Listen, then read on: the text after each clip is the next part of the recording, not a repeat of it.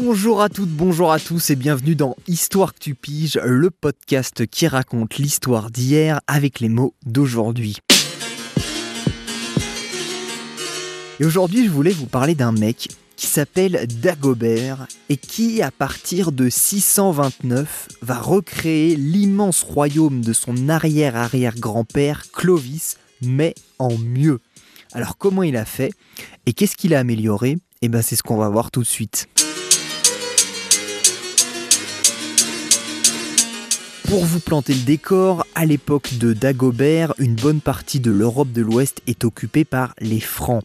Les Francs, c'est un peuple qui se divise en trois royaumes. On a le royaume de Neustrie qui regroupe le nord-ouest de la France, la Belgique et le sud des Pays-Bas. On a le royaume d'Austrasie qui euh, regroupe le nord-est de la France, le Luxembourg et une partie euh, du sud de l'Allemagne. Et puis on a aussi le royaume de Bourgogne qui donnera naissance à la région française qu'on connaît bien aujourd'hui. Dagobert, lui, il devient roi de Neustrie et d'Austrasie en 629 et il fait de Paris sa capitale. Donc il règne en gros sur toute la moitié nord de la France et la moitié sud de l'Allemagne. Le problème pour pas mal de rois à l'époque, c'est de diriger des territoires aussi grands. Comment éviter que telle ou telle région ne se rebelle?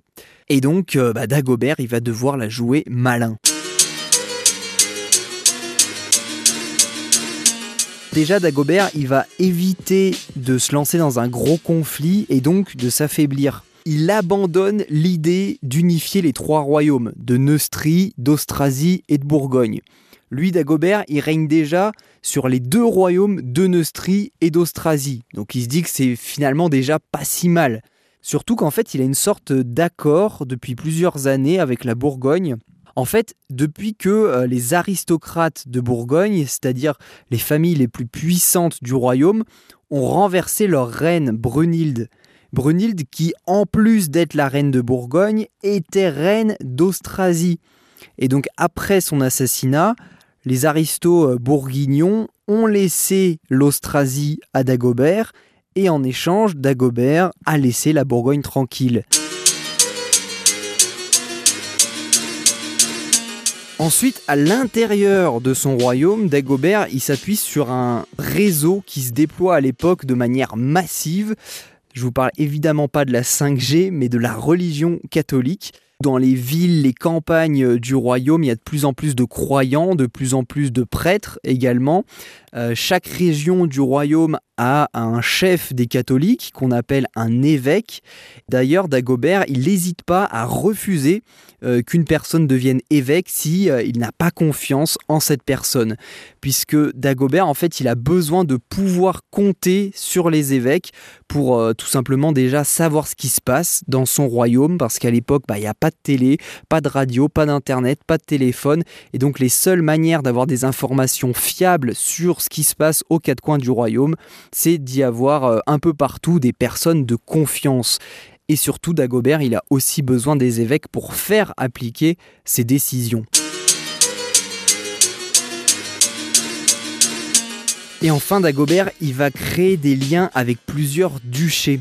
Alors, un duché, c'est quoi? Bah, En fait, c'est un territoire qui ne fait pas partie du royaume de Dagobert, mais qui lui paye quand même un impôt en échange d'une protection militaire. Et surtout, Dagobert choisit le chef du duché euh, qu'on appelle le duc. Donc on va voir par exemple euh, le duché d'Aquitaine dans le sud-ouest de la France. En Allemagne, on va avoir euh, par exemple le duché de Bavière qui reconnaît Dagobert comme roi en échange d'une protection contre des invasions venues d'Europe de l'Est. Donc en gros, il s'est pas contenté de conquêtes militaires, il a vraiment essayé de créer euh, des bases solides pour son pouvoir. Et c'est en ça que quelque part on peut dire qu'il a amélioré euh, le royaume de son arrière-arrière-grand-père Clovis. Parmi tous les descendants euh, de Clovis, justement, Dagobert, c'est clairement celui qui s'en est le mieux tiré. Si on compte son royaume plus tous ses duchés, Dagobert il règne sur les trois quarts de la France, la moitié sud de l'Allemagne, la Belgique, le Luxembourg, le sud des Pays-Bas. Donc c'est quand même pas mal. Mais en plus de ça, Il a réussi à euh, renforcer la paix avec la Bourgogne.